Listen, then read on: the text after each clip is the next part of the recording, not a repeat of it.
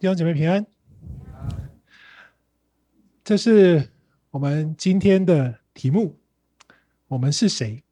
我们刚才也读了信息经文，你要把两者连起来，似乎没那么容易。所以，我们先来看一点小小的技巧。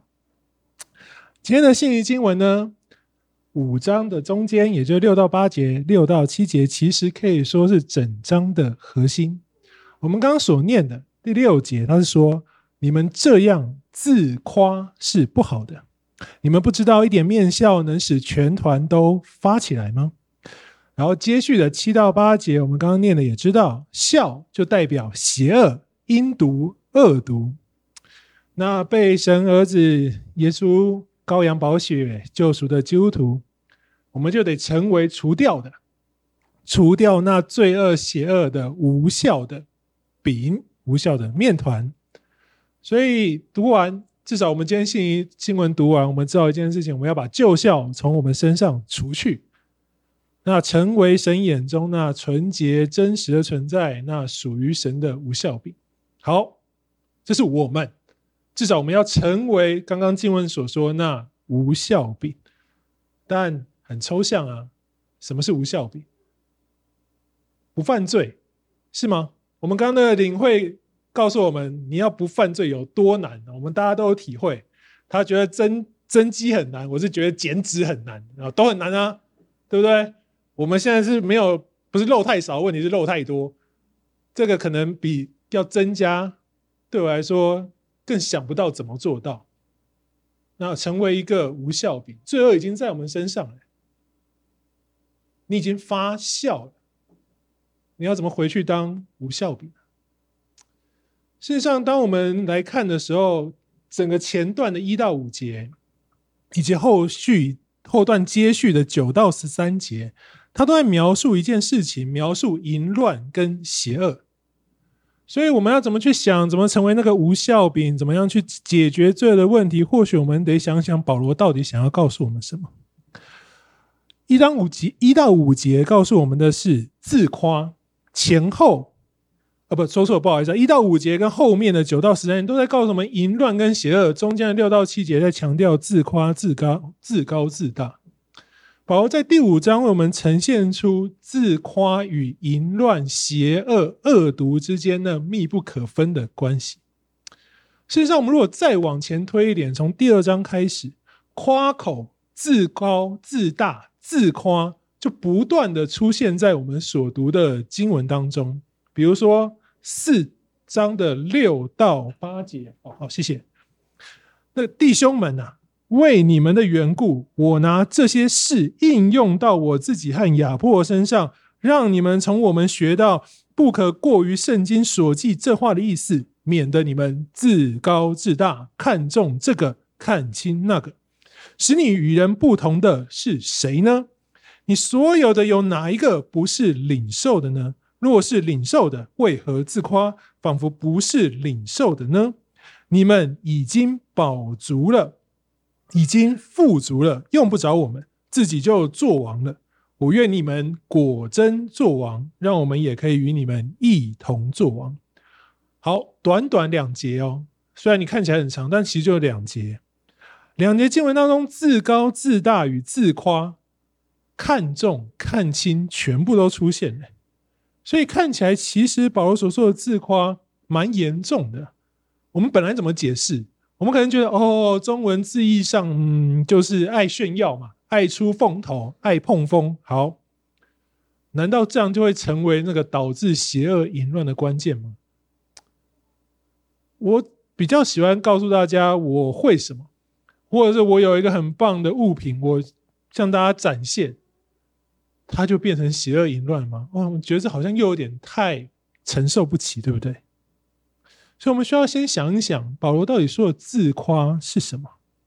哥林多城，哥林多城其实是一个非常非常先进的城市啊，它工商业发达，它丰裕富足，在那里生活基本上生活不致匮乏，也就是你可以活得很好。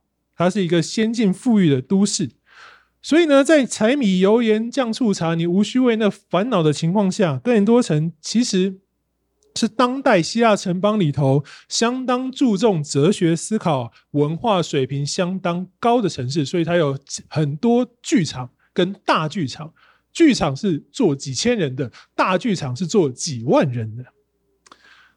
而在哥林多北方，你今日开车大概两小时的车程，有个地方叫德尔菲，非常的有名啊，直到今天都很有名，因为它已经成为一个历史文物遗迹了哈。古希腊的城邦名称叫做皮托，被当时的人称作世界中心。为什么？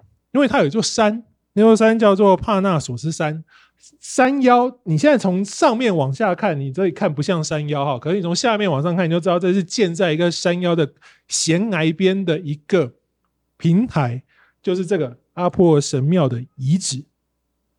为什么要建在这里呢？因为在这座山里头呢，在现在你看不到的地方，曾经呢有个天然裂缝，这个裂缝里面有天然的地热，什么地热？就有点像你去阳明山那个小油坑。你就会看到有那个臭臭的硫磺啊，各种气体这样冒上来。他们觉得这是太神奇的地方，所以他们在这个裂缝上建了这个阿波罗神庙，是希腊主神之一的阿波罗的神庙。阿波罗神庙有个特征，就是它有女祭司，女祭司她负责的任务是预知未来。他们怎么预知呢？根据文献的记载，他们就会用一个神奇的装置，把女女祭司放在那个。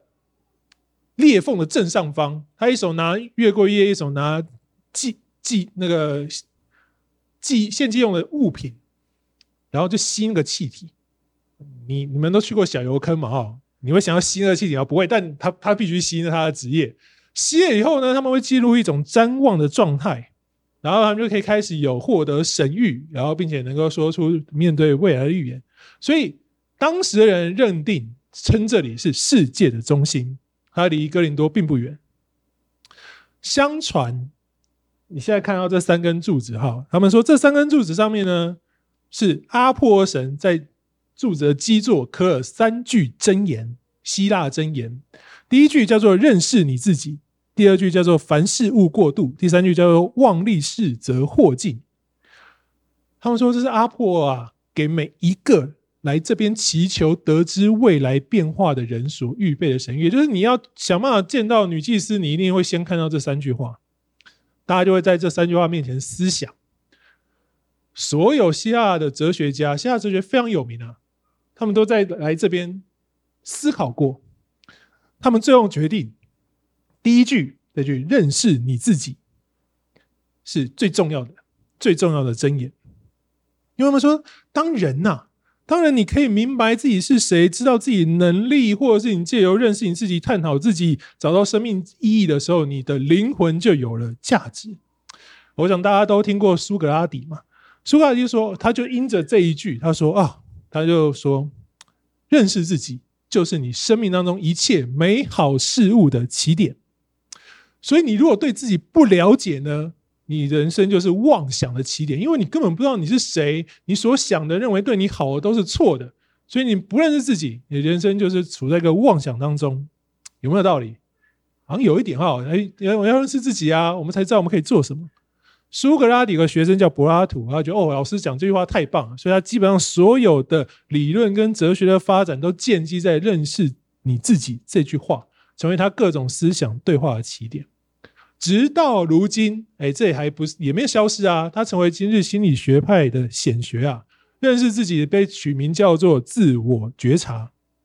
不少的主流学派都认为，自我觉察其实是今日啊，是现代二十一世纪人生存最重要的技能之一啊。你如果成为一个对自我更有清晰准确认识的人，你就可以做出更明确的决策。建立更高品质的满意的关系，或者是你的职业发展，然后你的人会过得更自信。诶，其实就我们今天你看任何励志书籍，他们跟你讲都差不多嘛。所以他说，你如果要好好的自我觉察，真正的自我觉察，不是只去那种反思想自己，你必须需要知道你在他人眼中什么样子，你需要开始进行一些比较、访谈。知道，哎、我跟你的差别在哪里？我在你眼中什么样子？我到底为什么是我？借由一些比较可以知道，比较就会真的知道我们自己是谁吗？其实我觉得，不一定够真哦。为什么？同时，美国有个研究，也是心理学研究，他这份研究针对八十多万的学生啊，进行这一个测试跟访谈。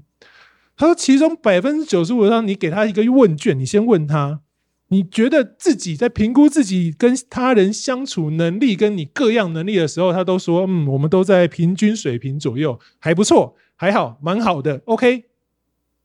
但实际问卷写完，开始实测哦，他们想，哎，要实测，什么叫实测呢？就是实测你的幽默感、语法、逻辑的测试，或者你开始阅读啊，你说你会打网球，对不对？我们就在实际来打网球。也就是考试的概念，他们发现，当你问卷觉得自己越好的实测表现，通常越糟糕。就是说，你会打网球吗？会，超会的。就打着，哎，球打不到。然后你很会讲笑话吗？会，讲完就就是像现在这样一阵沉默。所以呢，他们说，哎，其实人呐，你真的要经由任何方式比较去察觉自我，你得到的。未必是真实啊！能力越差的，在他们的说法里头，反而自我感觉越良好，有没有道理？其实电影里面有啊。仔细想想，当我们真的去审视自己，我们去要求要认识自己，我们不容易，其实真的不容易，或者是我们不太想要去察觉，或者是探索出一个答案是：哎，我一点都不特别，我跟你一样，我跟你也差不多。我跟你也蛮像的，那我到底有什么？好像什么都没有啊！你有的我都有啊，有眼睛、有鼻子、有嘴巴，我也有。对，然后呢，没有了。我们不会觉得这样的我是我，对不对？你探索出了一个跟大家一样的自己，好像就……那我是什么？你吗？那个我好像不存在啊。所以，真正我们在做这件事情，我们会想要怎样？我们会想要。着重跟关注自己那与众不同之处嘛，也就是比如说我们的优点或特点，然后来成为我们对自己认识的基础。我们会看自己好的、强的、棒的、不一样的地方来决定，嗯，我是这样的人。但是刚刚所读的四章六节，这边有个免的，你在进行自我认识、自我察觉的时候，保罗跟我们说，你要小心呐、啊，免得你。一个制止告诉我们，你很容易自高自大。一个第一个征兆就是你看重、看高自己那与众不同之处，你看重自己，看轻别人，你看轻看不起那些没有你这些优点、优势的那些人。我特别强调一点，叫做一切都是领受的。保罗真的要说。你一定需要自我觉察，是你需要，你不可能不做这件事情，不然你也不认识自己。可你无论怎么觉察，你无论怎么思想，你要知道你的优点、能力、恩赐都已经是先拥有，后续才能被自己察觉跟探索到，也就是一切是领受的。举个例子，好，比如说，嗯，好，恩阳，好，今天我们的事情是恩阳。比如说，我现在看到恩阳，哇塞，又帅又会弹琴，那我要怎么跟他比？我看啊，很明显，我比他高。OK，好，这就是我的优点。我比他，嗯，蛮好。我比他高嘛。那我怎么判断出来的？我一定是先领受了这个身高，我看到了他之后，我才可以评断出，嗯，对，高是我的优点。我比这个又帅又会弹琴又聪明的恩阳高，很珍贵。没有太多优点，这个很棒。然后那好，不要我们说。物理上的这个可能没什么了不起，基因决定一切。那能力上也可以啊，比如说我现在啊，我们常常打信友团都知道周牧师爱打球，我们就下去打球。然后有一天我非常幸运的就赢了周牧师，OK，我打赢他了，我开始觉得哦，好棒，我打赢周牧师，打赢主任牧师，哎，我的球技应该比他好了吧？哇，从今天开始这是我的能力跟恩赐啊，所以我说哦，周牧师，我篮球比他强。好像不对啊，这样讲不太好。那谦虚一点啊，我篮球可能比他强，那前提是什么？前提是我要会打篮球，才有可能在下面的球场跟周牧师打篮球，对不对？如果我们拿球拿不起来，球丢不出去，拍也拍不动，我根本没有机会跟周牧师去比较所谓篮球谁强谁弱。所以比较是你一定会需要比较。你也会需要察觉自己，你会需要自己的优点、能力、恩赐是什么。不自夸，不是去否定你察觉到自己的优点跟恩赐，不是我说我打赢中牧师之后说，哎呀我好烂，那怎么办？打输我中牧师怎么办？更烂，不这样吗？不是啊，我们知道我们有什么能力、恩赐、优点，我们承认一个事实，我们的确有。但保罗告诉我们，真正的界定是，你要知道你有不是你自己有，你一切都是领受的。是神按着他的旨意早已经赐下给你。当我们还没有经由比较就意识到自己有这优点能力，这就是恩赐。当人不认为恩赐是恩赐的时候，就叫做自夸。也就是你认为这一切就是我天经地义拥有，仿佛不是领受的。一个、两个、三个累积下来，你越察觉自己，你如果都不能觉得这是领受的。你就开始成为一个觉得自己自夸的人，什么都是我的，什么都是我做到的，我应得的，我拥有的，自我自夸、自大、自高到一个程度，就会引发我们刚刚讲的嘛，中间那段是前后的核心，就会引发今天所读哥林多前书五章的问题：人们不再认为罪恶是罪恶。哥林多前书五章一到五节是这样举例的。好，经文我不念了。看起来，看起来，他们不认为这是罪恶。哎，与继母同住，哥林多人不认为这是罪恶，所以保罗说：“你们自夸自大到了一个地步。”我们单纯读保罗这段描述，我们觉得非常讶异，对不对？怎么可能这么扯的事情？你们认为不是罪恶啊？但仔细想想，弟兄姐妹，你仔细想想哦，教会跟世界的关系本来就不同，对不对？我们可以说，基督徒的价值观本质上就与世界不同。基督徒认为是罪恶的，但世界认为不是罪恶的，其实蛮多的，对吧？反过来，基督徒认为不是罪恶的，但世界认为是罪恶的，也是有啊。好，比如说《生命记》二十二章五节，妇女不可穿戴男子所穿戴的，男人也不可穿女妇女的衣服，因为这样做是你耶和华神所憎恶的。好，神所憎恶的就是罪了吧？是恶了吧？可我们今天接受吗？世界认为这是罪恶吗？诶，你不可以这样子啊！人家只是喜欢中性点的打扮，你就歧视人家。你犯了歧视罪，对不对？你这是用宗教的骄傲带来的压迫吗？世界认为是罪吗？不是。那我们怎么看呢？你必须选择了。你要相信这个，还是跟从世界呢？基督徒认为是罪的很多，比如说拜偶像。基督徒说：“哎，这是得罪神。”但世界说：“哎，这不是罪啊，这是宗教自由。”华尔街告诉大家：“贪婪就是成功的动力。”提提摩太前书说：“贪财是万恶之根。”弟兄姐妹，你有没有发现，其实教会的存在本身就创造出了一个与世界价值观不同的场域啊？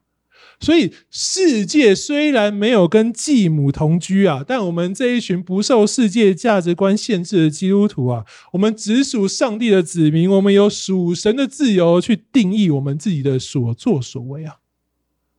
哦，好像可以哦，你可以开始解释了。只要你说得过去，怎么说？那怎么解释？与继母同居的惊世骇俗的作为，你要怎么样才可以说服教会其他人？这是合乎上帝的律法要求呢。好，首先呢，我们需要知道，这个有这个情况的产生，你一定有一个现实状况，叫做父亲过世，对不对？留下的太太是第二任太太，才有继母的问题嘛。然后儿子要娶继母，所以代表你第一任太太帮你生一个儿子，这就是当时你一定会有一个父亲死掉了，留下第二任太太，然后第一任太太帮这个父亲生了一个儿子。有条件跟继母同居的儿子，到了父亲身亡的时间点，年纪一般不会太小，对不对？很高很高的几率，其实也很有机会是两者年纪差不了太多，彼此间又没有血缘关系。如果要双方超越社会的接纳度，为这个交往找合适的理由，你只能回到一个方式，就是社会所没有的律法，也就是我们以色列上帝的律法当中找可能性，你才能够让继母变成情人这件事情合理化。所以，可能被拿来应用的以色列律法呢，应该是《生命记》的二十五章，为去世兄弟传宗接代的条例。丈夫过世，女子注意到，若没有自己所生的儿子可以照顾她，就由男方其他的兄弟来娶她，承担起家族照顾的责任。因为在古近东的农业畜牧社会呢，男子的体能有先天的优势嘛，女子若没有在一个群体当中，她在那个农业畜牧社会当中要一个人存活下去是非常辛苦的、艰辛的。所以，若她没有儿子可以照顾她，由家族其他的亲戚。把他娶回去，让他可以生个儿子，继承家里的土地，照顾他。这是以色列人的传统做法。传统代表是神允许、神给下的做法。这是生命记嘛？第二任的妻子，注意到第二任妻子也就是那个继母，她已经有名义上的继子了，所以有没有可能有其他的兄弟来娶她？不行了，因为她名义上有个孩子是。所以在丈夫过世后照料这个继母的，不会是其他家族亲戚，而是在第一任女主人所生的儿子身上。所以两人基本上应不应该住在一个屋檐下，同居同住，其实某种程度来看是必要的喽。好，当然我们知道不是这样解释的。所以他已经要生活在一起了，他们有同住在一个屋檐下共同生活的基本要求。从律法上来看，身为姻亲的叔叔伯伯是家人，对，是亲戚、家族亲戚，他们能娶。那没有血缘关系，同样是家人，而且关系更亲近的继母继子，岂不是应该更要扛起这个照顾家族遗孀的责任呢？我们应该给他更全面的照顾啊！难道只因为这个名义上有了继母的身份，我们就要剥夺他这么年轻就得到幸福跟爱情的机会吗？可以娶啊，没有不能娶嘛。而且没有血缘关系，那可以娶了吧？而且毕竟罗马书十三章八节说，那爱人的就成全了律法。哇，这句拿出来，我爱他，哎，成全了所有的律法，很不错吧？我真实的实践了圣经照顾的精神做法到一个极致，极致中的极致，爱他变成我的人，好，可不可以？可以啊！你看这个生命记，我们现在是希腊罗马时期，这些精神做法，我们要保留，创造出更好、更棒的做法来更新、进步、扩大圣经的应用范围，对不对？哎，这样讲完通了哈，可以通，对不对？可是真的是这样吗？大家有没有发现，其实你要应用、解释、诠释圣经不难呢？你只要一张嘴够会讲，随你怎么讲。可是你说上帝知不知道？知道。一句经文还或许容易无限上纲，你去超译、跟扭曲、跟衍生它。可是如果你再加上用同一个其他角度讲同一事件的经文，你要扭曲神的意义就很难了。同样在《生命记》二十二章的三十节说，直接告诉你，人不可娶继母为妻，不可侵犯父亲的权益。你要怎么找空间？当人呐、把律法当作教条来破解的时候，你走向的就是我们一开始所说那个自夸的道路。你一定可以完成目标的啦。毕竟，你看到“不可娶继母为妻”这个条款，只限定了一个行为，叫做明媒正娶。你要规避前面这一句的规定，其实很容易啊。我没有正式娶她嘛，我们用同居来运作这段关系啊。你看，我基本上还是尊重社会习俗跟圣经律法，对不对？但这句经文还有下半段啊，“不可侵犯父亲的权益”。人与继母之所以产生这样的称谓，是因着父亲再娶而来的，因着父亲的照料跟养育，子女才会愿意称那个没有血缘关系的女子为母亲，按着风俗去敬重她跟听从她。你父亲离世了，这一切就抹消了吗？你父亲像不存在一样吗？父亲过往的养育之恩，留在我们记忆中的美好，都还存在，都是事实的情况下，你儿子就开始享受继母过往提供给父亲的权益，那男女之间的情爱，那是不是无论你跟继母怎么样去用名分定义，你都侵犯了父亲的权益？是。所以弟兄姊妹，真正的答案是什么叫自夸？你用自己的理解，你用自己的解释去。改变，去按着自己的心意发挥超意上帝的话语。你注重你自己的想望跟欲望胜过上帝的话语，那么你就叫自夸。我们在哥林多教会，在哥林多前书五章看见的就是这样，他们的所作所为，连非基督徒都不敢做，但因为他们自高自大，认为自己。一切都掌握在自己手中，包含这个信仰，所以他们因此忽视罪恶，让这件事情在他们当中产生，而且他们做的既踏实又心安呐、他们就踏实心安的成为一个与罪恶同行的人。而就算保罗写信去纠正，在九到十三节，保罗写信去纠正啊，他说：“我先前写过一封信。”那这群人回喽，回答他们是：哎呀，保罗啊，你知道吗？经过我们的自我觉察后，我们说这个世界本身就充满罪恶啊。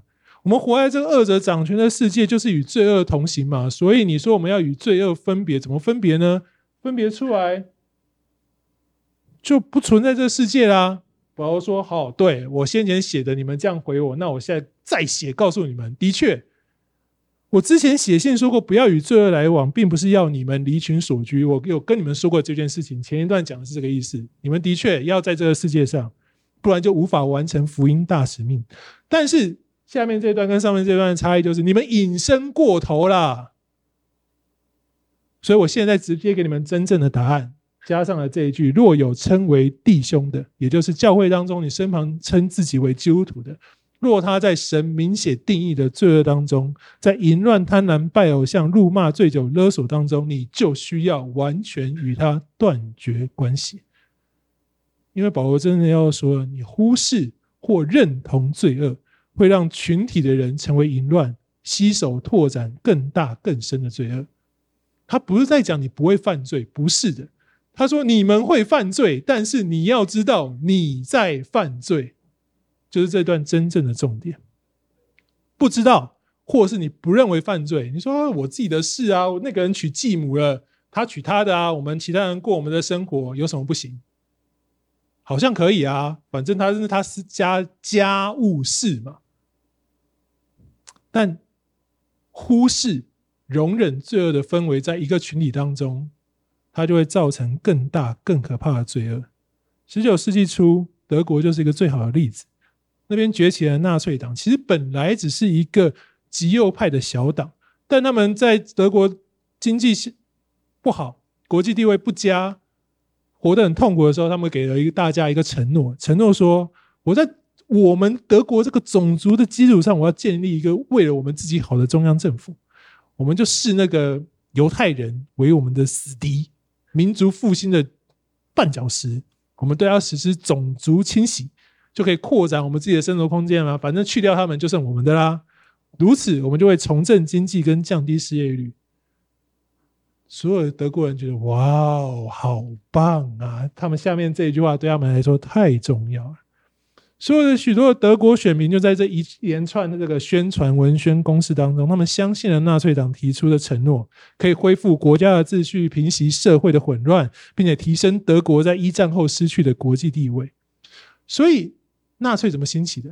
事实上是透过一连串的选举啊，德国民众把他们选成了国会第一大党，更通过一个授权法给他们，意思就是说，只要你是纳粹党通过的法案，你不用审，你想通过什么法案，你就可以通过什么法案，只要你为我们带来这个结果就可以了。最终，最终，最终，你说那什么盖世太保啊，集中营的法律通法案，都是用那个授权法给通过的。最终，最终，在一个全国性的公投当中，有百分之九十的选民支持希特勒合并总统跟总理的职位，让他成为第一国家元首。此时他们就加剧了对所有人的迫害，对犹太人的压迫。你说啊，这都政治嘛，人的罪恶应该会就就是这样啊。可是我跟你说，他找出了神学基础啊。从马太福音的二十七章二十四到二十五节，他说：“我们为什么要对付犹太人？我们在为耶稣复仇啊！”马太福音二十七章二十四到五节，他杀耶稣的罪，比拉多要犹太人自己承担。犹太人说：“杀基督的血归到我们和我们的子孙身上。”他们说：“那我们现在就来讨基督流基督血的债。”哎，为上帝复仇！哎，你有没有觉得哇塞？我们现在这个人生意义完全不一样，往上升一级了。我们开始讨流基督血的债，做得更开心，做得更踏实，做得更没有后顾之忧。第二次世界大战在那一百年，因着这个群体。对于罪恶的容忍、忽视、包容跟变造，世界总共死了五千到七千万人。第二点就是，这就是罪恶的力量。你以为跟我们没关系，但你养成了一个习惯，是忽视它、包容它、不理会它的时候，每一个人都会开始自夸、自高自大的，按着自己的意念去诠释神的话语。开始，我们每个人都很容易用张开一个宗教保护伞。然后告诉我们自己可以心安理得的忽视罪恶，然后接着呢，就是我们刚刚所说的，很自然的成为一个与罪恶同行的人。所以，神阻挡骄傲的人，赐恩给谦卑的人。弟兄姐妹，喜爱哲学跟辩论、重视相关恩赐的哥林多人，圣经对他们来说只是拿来辩论的素材。我能应用里面的理念，然后配上我华丽的风格、姿态跟辞藻，我来论述，让对方哑口无言；或是我用辩论的技巧诡辩，设下陷阱，让别人无法反驳我。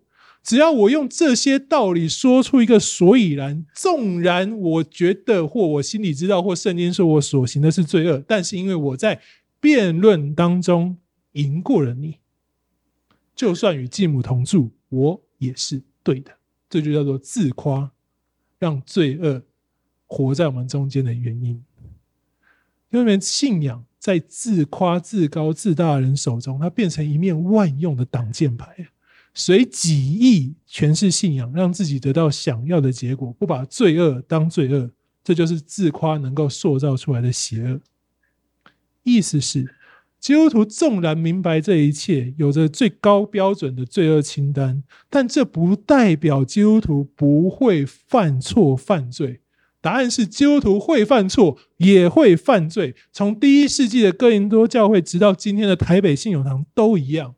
因为我们都只是软弱的人，我们不是要想方设法找出无数借口，让我们自己来成为无罪的人啊。而是我们愿意看见圣经告诉我们的，我们愿意谦卑的相信神的话语，知道我们现在是犯了错、犯了罪的人。神阻挡骄傲的人，赐恩给谦卑的人。